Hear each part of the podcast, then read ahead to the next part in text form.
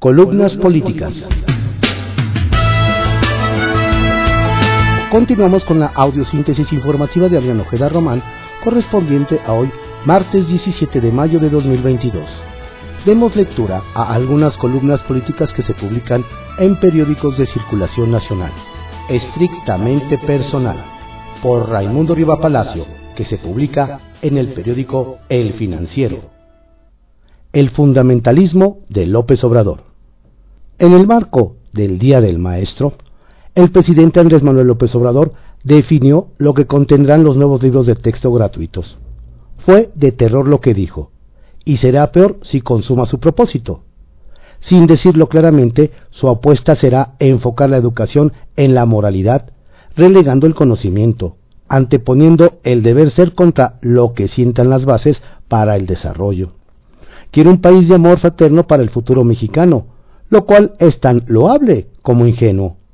No se le puede criticar por soñador, pero como arquitecto incansable de una ensoñación, en él caerá la responsabilidad de retroceso nacional. De no ser porque López Obrador ha sido muy congruente con el paso de los años y muy consistente en sus dichos y hechos, podría pensarse que buscar elegir un país donde la precariedad fuera parte de un proyecto político para tener una población mediatizada, enajenada por su palabra y alimentada por dinero fácil y sin control en el esquema de programas sociales?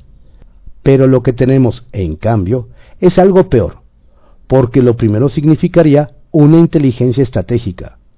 Pero lo que tenemos es un cambio a partir de sus creencias, moldeado por su cristianismo, hipócrita muchas veces, pero motor de sus acciones. No es un Mesías, como lo han llamado, sino un ayatola, como los iraníes fundamentalistas, inmerso absolutamente en la política intentando crear un Estado republicano y teocrático. Su estructura mental es vieja. Desde que irrumpió en la escena pública nacional, su discurso binario ha sido siempre el de los buenos y los malos, los pobres y los ricos, lo blanco y lo negro, los fieles y los infieles. Criticado por su maniqueísmo, pocos atendieron que ese discurso entraba como la humedad en la cultura católica mexicana, cuya consistencia le dio la fuerza para impulsarlo a la presidencia. Pero un discurso fuera del poder no es lo mismo que desde el poder, sobre todo si su pensamiento es consistente con su actuar. Hay cosas que son tangibles, como sus mega obras, que incluso como él lo hizo con las de sus antecesores, podrían ser canceladas y tiradas a la basura, y por quienes lo sucedan. Pero hay otras que permanecen y que construyen formación, cultura y futuro.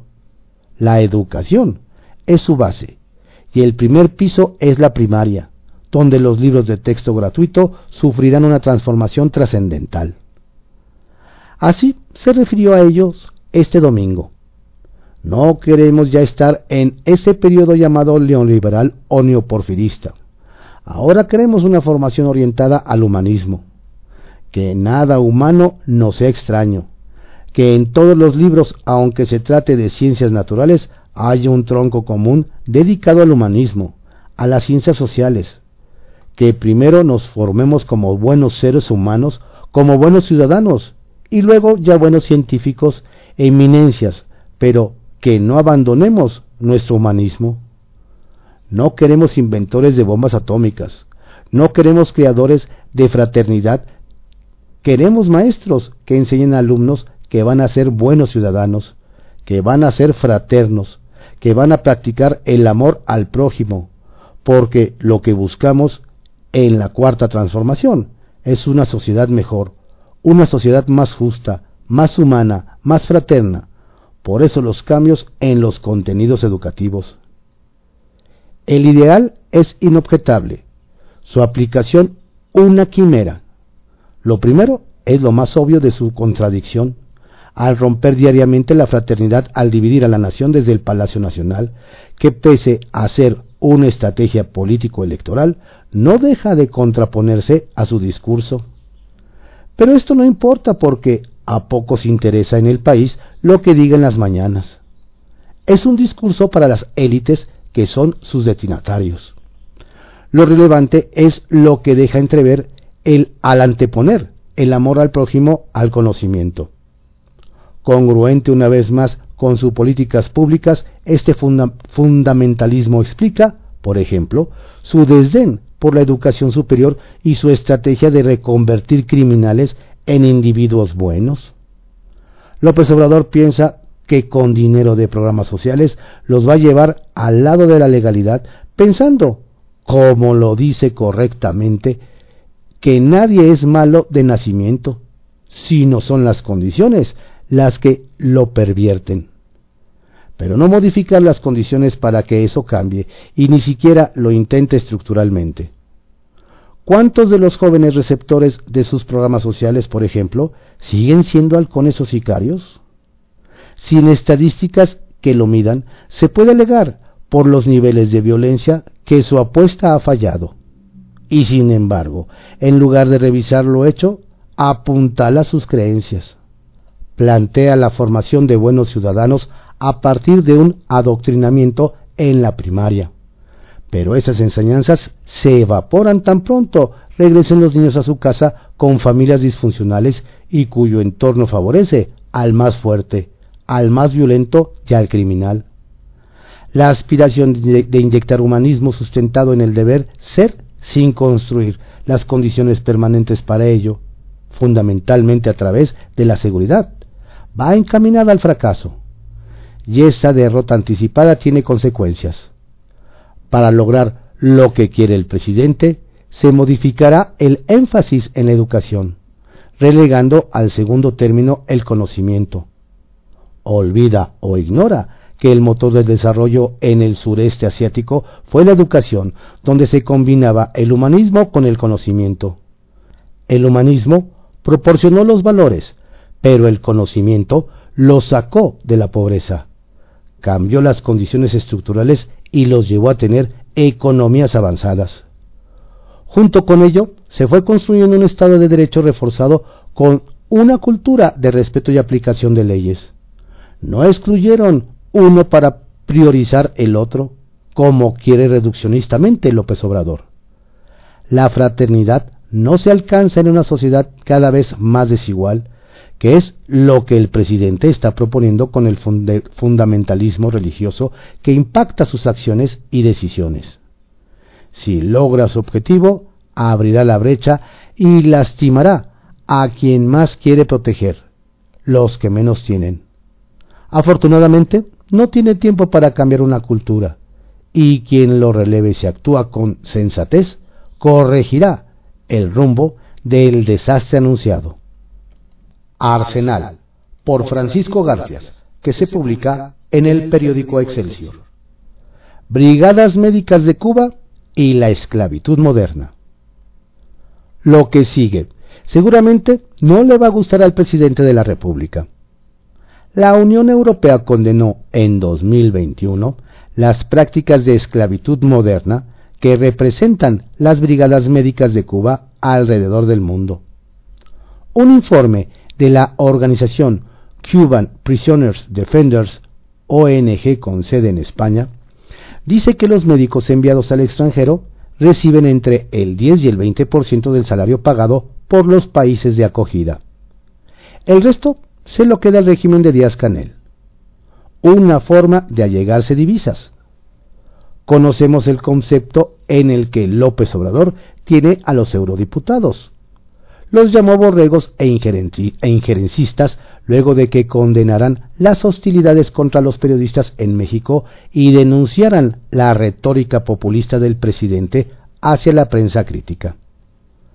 El tema viene a cuento por la polémica surgida del anuncio de la contratación de 500 médicos cubanos para, según él, cubrir el déficit de especialistas en México. El argumento para atraerlos se complementa con la aseveración de que los médicos de aquí no quieren ir a las zonas peligrosas del país. Más de 20 asociaciones y colegios médicos ya expresaron su profunda desaprobación y enérgica protesta no solo por la contratación de los cubanos, sino por las desafortunadas declaraciones del presidente. subrayan que estamos en un país con alrededor de 50.000 médicos desempleados. Germán Fajardo Dolci, director de la Facultad de Medicina de la UNAM, se adhirió a la protesta. Subió el siguiente mensaje a su cuenta de Twitter. México produce muy buenos y suficientes médicos. Urgen mejores condiciones en el internado médico, servicio social y trabajo digno para médicos generales. No necesitamos importar médicos. El tema fue comentado por Ricardo Anaya, ex candidato presidencial en el exilio, en su video de esta semana. ¿Ya te diste cuenta de la trampa? pregunta el panista. Él mismo responde. El gobierno está usando dinero de tus impuestos para financiar una dictadura en otro país. Anaya vuelve a preguntar. ¿Te hace sentido gastar 140 mil pesos mensuales por cada uno de esos médicos cuando en México hay poco más de 50 mil doctores que no tienen trabajo y el sueldo promedio es de 20 mil pesos?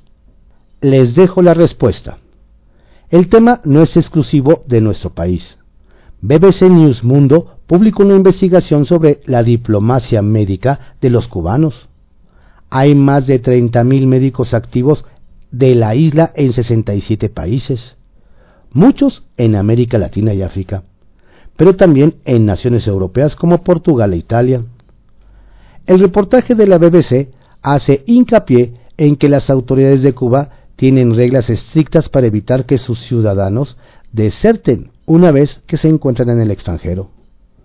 Los médicos que se atreven a hablar dicen ser controlados por funcionarios, estar sujetos a un toque de queda, ser enviados a lugares extremadamente peligrosos, algunos aseguran que les quitan el pasaporte. El bronco no tiene cáncer. Es la buena noticia, surgida de los primeros análisis de los pólipos de colon que le retiraron en el hospital. En el entorno del exgobernador de Nuevo León nos confirman que se solicitará una segunda opinión de otra institución médica para confirmarlo. Es su derecho establecido en la Ley General de Salud, argumentan. Jaime Rodríguez Calderón está en el hospital en calidad de detenido. Lo detuvieron el pasado 15 de marzo por el supuesto desvío de recursos públicos para financiar la recolección de firmas para su candidatura presidencial en 2008. El gobierno de Samuel García tiene prisa por volverlo a encerrar. Nos aseguran es colaboradores del Bronco. Ya no hayan cómo sacar a Jaime del hospital y regresarlo al penal de Apodaca, dicen. Uno que trae la política estatal de cabeza es el recién llegado gobernador morenista de Sinaloa, Rubén Rocha. Cesó al secretario de Salud Héctor Cuen, no por ineptitud, sino por desacatar su instrucción de retirar dos demandas que tenía contra un periodista y un activista. Una es contra Luis Enrique Ramírez, asesinado el pasado 15 de mayo en Culiacán. La otra contra la activista de Morena María Teresa Guerra, hoy secretaria de la Mujer. Rocha mantiene un público enfrentamiento con el edil de Culiacán Jesús Estrada Ferreiro, quien enfrenta un juicio político en el Congreso local, y otro con el alcalde de Mazatlán, el químico Luis Benítez Torres, ex aspirante a la gubernatura del estado. El gobernador de Sinaloa calca la estrategia de Palacio Nacional de restar y dividir en lugar de sumar y multiplicar. No parece darle importancia a los pobres resultados de semejante política. Más violencia, menos crecimiento económico. Graves carencias en salud, más pobreza. Capital Político, por Adrián Rueda, que se publica en el periódico Excelsior. Evalúa 4T, rostros frescos para Ciudad de México. Si bien las preferencias morenistas están desencantadas en favor de los cuadros consolidados en sus filas, algunas voces en la 4T sugieren voltear a ver rostros frescos para competir en la Ciudad de México dentro de dos años. Y es que, ante la polarización que se vive en la capital del país, las figuras representativas de Morena no tienen espacio entre la clase media, que desde junio pasado han mostrado su rechazo al actual gobierno aspirantes morenos sobran, como la alcaldesa Clara Brugada, el secretario de Gobierno Martí Batres, la secretaria federal de Seguridad Rocío y Rosa Isela Rodríguez o hasta un líder nacional, Mario Delgado. Cualquiera que postulen tendrá el apoyo del pejismo, pues los chairos irán con quien se les ordene. Pero da la casualidad que el voto duro no, es, no les alcanza para retener la ciudad y necesitan seducir a la clase media que hoy no está con ellos. En el ejercicio más reciente, que fue la consulta para la revocación de mandato del presidente Andrés Manuel López Obrador, Morena obtuvo 1.200.000 votos en la Ciudad de México. Y eso que fueron solos y con la figura presidencial como único emblema en la boleta. Con eso no les alcanza para conservar la capital y no se ve que alguno de los punteros pueda atraer más votantes. La favorita de Palacio es Rosa Isela, que conoce muy bien la administración capitalina, pero quién sabe si le dé. Por esa razón, en el partido han sugerido explorar nuevos perfiles que sean leales a la 4T, pero que puedan ser atractivos para el resto del electorado. Hasta surgieron nombres. Entre ellos está el de la secretaria federal del Trabajo, Luisa María Alcalde Luján, quien es hija de Berta Luján, muy cercana al presidente. La ventaja de esta joven abogada, que anda por los 34 años, es que, además de ser mujer, conecta bien con los jóvenes. Sería una buena ficha, pero difícilmente la nomenclatura del partido la dejará pasar. Le sigue Andrés Layuz, secretario de Movilidad de la Ciudad de México, quien es un tipo muy bien preparado y proviene de una familia acomodada. No tendría mucho problema en jalar apoyos incluso entre los fifís y los hipsters. El principal problema es que no le interesa. En los últimos días ha sonado también el nombre del diputado federal Miguel Torruco Garza, quien ha tenido un buen desempeño en San Lázaro y es hijo del secretario Miguel Torruco Márquez, cercanísimo a López Obrador. Aunque el también treintañero podría jalar el voto joven y el de la clase media, la mayoría lo ve como el próximo candidato a alcalde del Miguel Hidalgo. El otro rostro que podría jalar los reflectores es el secretario de Seguridad Ciudadana Omar García Harfush, quien tiene una buena imagen en la capital, aunque primero tendría que disipar algunas dudas de Palacio. Si ninguno de ellos va por el gobierno, al menos tendrían que enlistarlos como candidatos en algunas alcaldías y diputaciones locales para jalar apoyos a quien designe Morena para sustituir a Claudia Sheinbaum. Parece que los radicales quedarían fuera, pues la alianza irá también con un joven. Centavitos. Un buen amigo precisa que Leticia Quesada quien ayer anunció su consorcio 4T para exigir hueso a Morena a cambio de apoyar al candidato del partido en 2024, no se unió a Alejandra Barrales para la Ciudad de México en 2018, que la exdelegada se decantó por los pristas Pepe Mit para la presidencia de la República y Miquel Arriola para la capital. De cualquier manera, ambos perdieron con ella. A ver ahora, ¿quién la compra? en privado, por Joaquín López Dóriga, que se publica en el periódico Milenio. Los médicos, una mecha que ya encendió.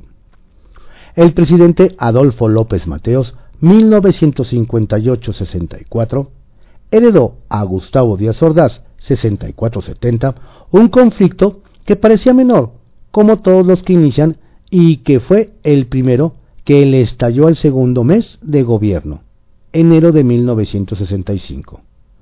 Me refiero al movimiento de los médicos en los últimos días del gobierno de López Mateos, cuando a 75 estudiantes de medicina y 100 residentes del Hospital 20 de Noviembre del ISTE no les pagaron sus tres meses de aguinaldo, de lo que derivó el primer gran movimiento de las batas blancas, médicos, enfermeras y todo el personal de salud, en busca de la democratización de los colectivos laborales. Aquel otoño de 1964 fue marcado por el primer levantamiento en la historia del México moderno en defensa de los derechos laborales de los trabajadores del sector salud, rebelión que se mantuvo hasta septiembre de 1965 y fue el primer estigma del gobierno de Díaz Ordaz, los médicos. El otro fue la matanza de Tlatelolco el 2 de octubre de 1968. Hoy recupero aquel momento porque me da la impresión de que el presidente López Obrador no lo conoce y no lo toma en cuenta. Lo digo por la ofensiva que ha desatado contra los 30 colegios, asociaciones y federaciones médicas que protestaron por el contrato de 500 especialistas cubanos que anunció a su regreso de La Habana y a los que ayer descalificó llamándolos retrógradas y egoístas. Yo sigo sin entender del todo la estrategia de López Obrador de insultar y descalificar a quienes difieren. Pero cargar contra los médicos al mismo tiempo que cargar contra la UNAM es una riesgosa y delicada línea en la que cuando se avanza no hay regreso. Retales. 1. Dignidad. La Secretaría de Economía de Tatiana Cloutier anunció el restablecimiento de la antigua revista para todos los autos con más de cuatro años de vida que se eliminó por la corrupción. Ayer cuando le preguntaron al presidente sobre la revista, la desautorizó y reprochó en público que se hayan tomado esa decisión sin consultarlo. Esto por dignidad llevaría a la renuncia de Cloutier, pero primero la indignidad que el desempleo. 2. Huelga. Al presidente le importa un pito que Notimex lleve 817 días de huelga y prefiere su amistad con la directora San Juana Martínez. En la 4T la amistad presidencial está por encima de lo que sea, hasta de la huelga más larga en la historia de los medios de comunicación en México. Y 3. Decisión. En Palacio está tomada. Delfina Gómez será la candidata de Morena para el gobierno del Estado de México con Coahuila su última elección en 2023. El tema es cómo va a reaccionar Higinio Martínez del mismo grupo texcocano que quiere, y Horacio Duarte que también, pero el conflicto está con Higinio. El otro punto es a quién va a importar para estar un año en la SEP, que no da nada y quita todo. Historias de reportero por Carlos Dores de Mola, que se publica en el periódico El Universal. El más demócrata de los tiranos. El presidente de México, Andrés Manuel López Obrador, es el más demócrata de todos los tiranos y el más tirano de todos los demócratas. Para verse bien, prefiere tomarse la foto al lado de los dictadores. Ahí luce bien porque la cosa está peor en Cuba, Venezuela y Nicaragua que en México. ¿Qué le van a reprochar los autócratas de esos países? ¿Qué le va a decir Ortega de su intención de tomar el INE cuando las autoridades electorales nicaragüenses son propiedad del dictador que gana todas las elecciones? ¿Qué le va a decir Díaz Canel de los periodistas muertos y los ataques a la prensa cuando en Cuba el periodismo crítico tiene que vivir en clandestinidad. ¿Qué le va a decir Maduro de Ricardo Anaya cuando él tiene en el exilio a Leopoldo López y a Juan Guaidó? Ninguno le va a reprochar que decida violar las leyes, desconocer contratos y ahuyentar las inversiones. Ninguno lo va a cuestionar por militarizar todos los ámbitos de la vida pública o intentar acaparar todos los negocios para repartirlos en el gobierno y desde el gobierno. Ninguno se va a escandalizar por extorsionar empresarios y tenerlos con un pie en Estados Unidos. En una foto al lado de Maduro, Ortega y Díaz Canel, López Obrador es el demócrata.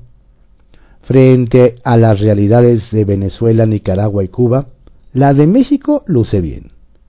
Quizá por ello el presidente de México ha decidido jugar el papel internacional del canciller de los dictadores. Se planta vigoroso ante Estados Unidos exigiendo para los autócratas un lugar en la mesa de, los demócratas. Exige que sean invitados a la Cumbre de las Américas que organiza el presidente Joe Biden, o si no, él no va. Argumenta que hay que respetar el derecho a la autodeterminación de los pueblos, como si los pueblos de Venezuela, Nicaragua y Cuba determinaran su destino, como si tuvieran algo que decir sobre el rumbo de sus naciones. El presidente de México se tapa los ojos ante la opresión y prefiere abrazarse con los opresores. Si quisiera, López Obrador tiene la mesa puesta para sentarse al lado de los demócratas junto a Biden y el canadiense Trudeau, por ejemplo, con quienes ha firmado el más importante tratado comercial vigente. Pero en esa mesa, él es el tirano. En esa fotografía no sale bien. Con ellos al lado aparecen las manchas en el traje. Con ellos no es poca cosa que use todo el poder del Estado para perseguir a quien disiente. No se ve bien que proteja a los criminales, que apueste por las energías sucias, que desprecie las demandas de las mujeres y criminalice a los periodistas. Ahí le pueden cuestionar por los índices récord de violencia, por su negligencia en la pandemia y por la corrupción que salpica a su gabinete y a su familia. Si se sienta a la mesa con los demócratas, es el más tirano. Él ya escogió de qué lado estar.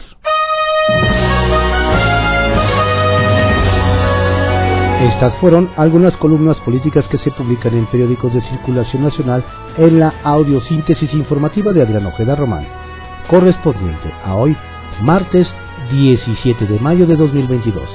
Tengo un excelente día, cuídese mucho.